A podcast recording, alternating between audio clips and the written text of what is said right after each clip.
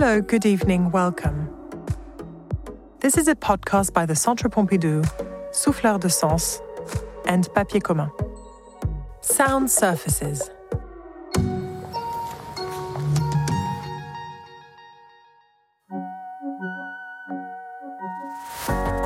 Frida Kahlo, The Frame, 1938.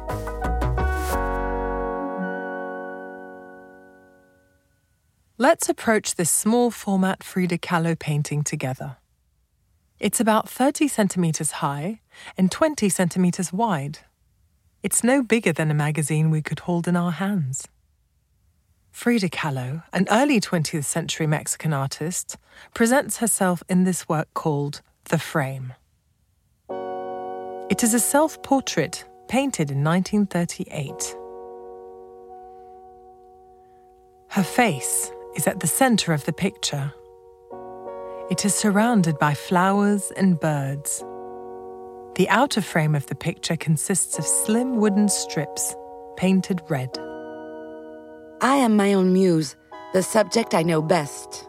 Muse or religious icon? Frida Kahlo blurs the lines. Here, she adopts artistic conventions associated with pious images in her country's local traditions.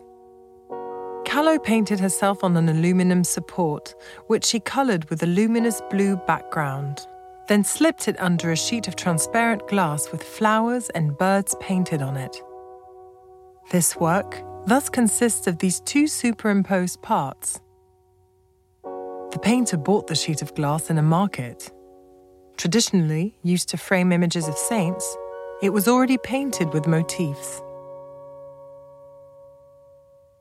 A daughter of the revolution, Frida Kahlo was born in 1907 in Coyoacan, a bourgeois residential suburb of Mexico City. The luminous blue colour we find in the background of the portrait is reminiscent of her family home called Casa Azul, the blue house in Spanish, in reference to its indigo walls. Frida's health as a child was delicate. She contracted polio aged six, a disease that would affect her right leg and leave her with a lifelong limp. This limp caused her to be mocked by the children in her school and neighborhood who nicknamed her Frida the Pegleg. At the age of 18, she was also the victim of a very serious bus accident. A handrail pierced her from her back to her uterus, her right foot was crushed, and she was diagnosed with multiple fractures of the spine. She suffered pain for the rest of her life. Immobilized in a plaster corset and isolated, Kahlo began to paint. A mirror attached to her bed frame enabled her to see herself lying down to produce her self portraits. I paint myself because I spent a lot of time alone and because I am the motif I know best. Frida Kahlo used her self portraits to fight her suffering. She recovered possession of her body, recomposed her image, and presented us with her own reality.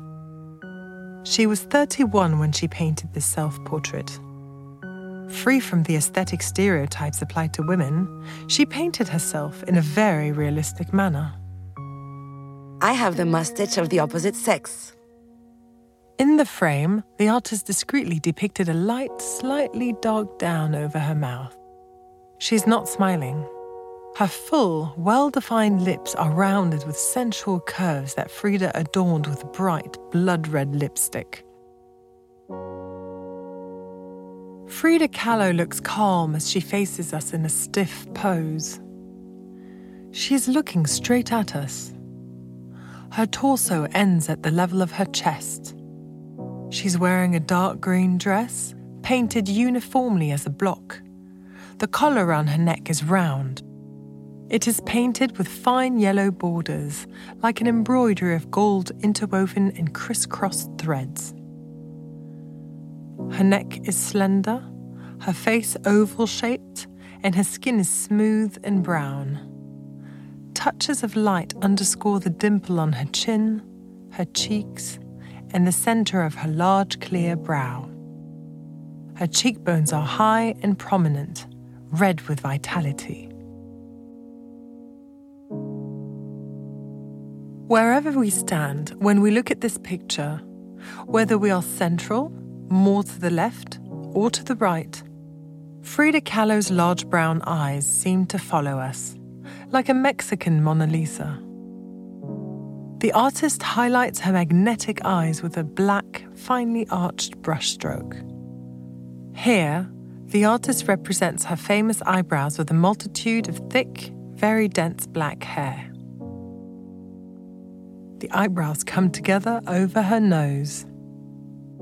Her husband, Diego Rivera, liked to compare this unibrow to the outstretched wings of a bird taking flight. Frida Kahlo's jet black hair is combed into two intertwined plaits with green ribbon. They form a crown on the top of her head, into which she inserted three voluminous yellow flowers with abundant petals, clustered in soft downy layers that shake like pom poms over her forehead.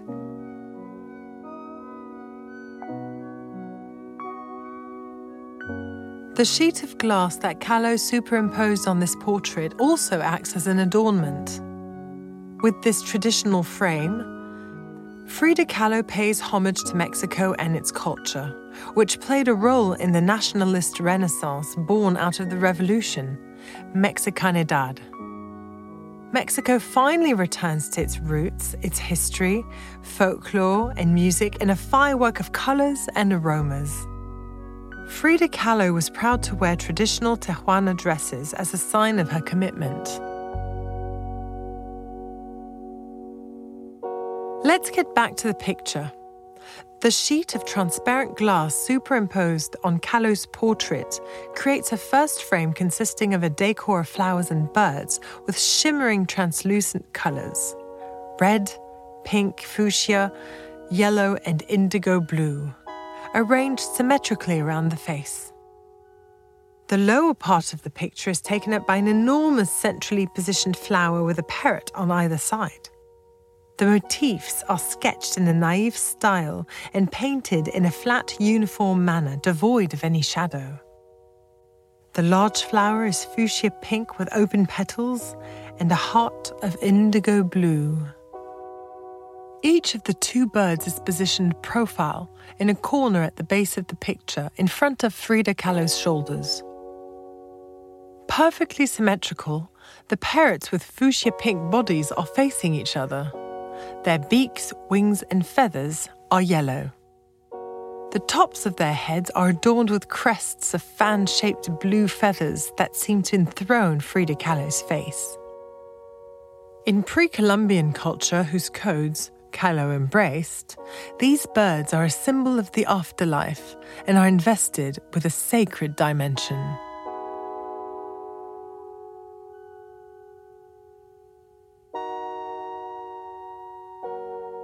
This palette of four colours red, pink, yellow, and blue, is repeated in all the quickly sketched flowers, like rough sketches or diluted ink stains, all of which are located along the vertical sides flanking Frida Kahlo's portrait. Continuing this frame, consisting of vegetal motifs running to the top of the picture, we find a canopy laid out like a wall hanging. It is shaped into a semicircle, creating a little vault over Frida Kahlo's face. Altogether, these elements constitute the setting in which Frida Kahlo places her portrait. The small format consolidates this impression of preciousness, like a medallion, a complex and delicate jewel. Because if Frida Kahlo captures her features very well, it is because she is telling her story through her self portraits. Kahlo was an avant garde artist, one of the first women to paint disability, childbirth, and the female sexual organs. When she embraced the conventions of Mexican folklore in the frame, Frida Kahlo knew very well that this frame, this ex voto, was originally destined to make a supplication to a saint in order to exorcise trauma. We are indebted to André Breton for the 1939 Mexico exhibition at the Renou and Colle Gallery in Paris. On this occasion, the painting entitled The Frame was acquired by the Jeu de Paume prior to being included in the Centre Pompidou collection.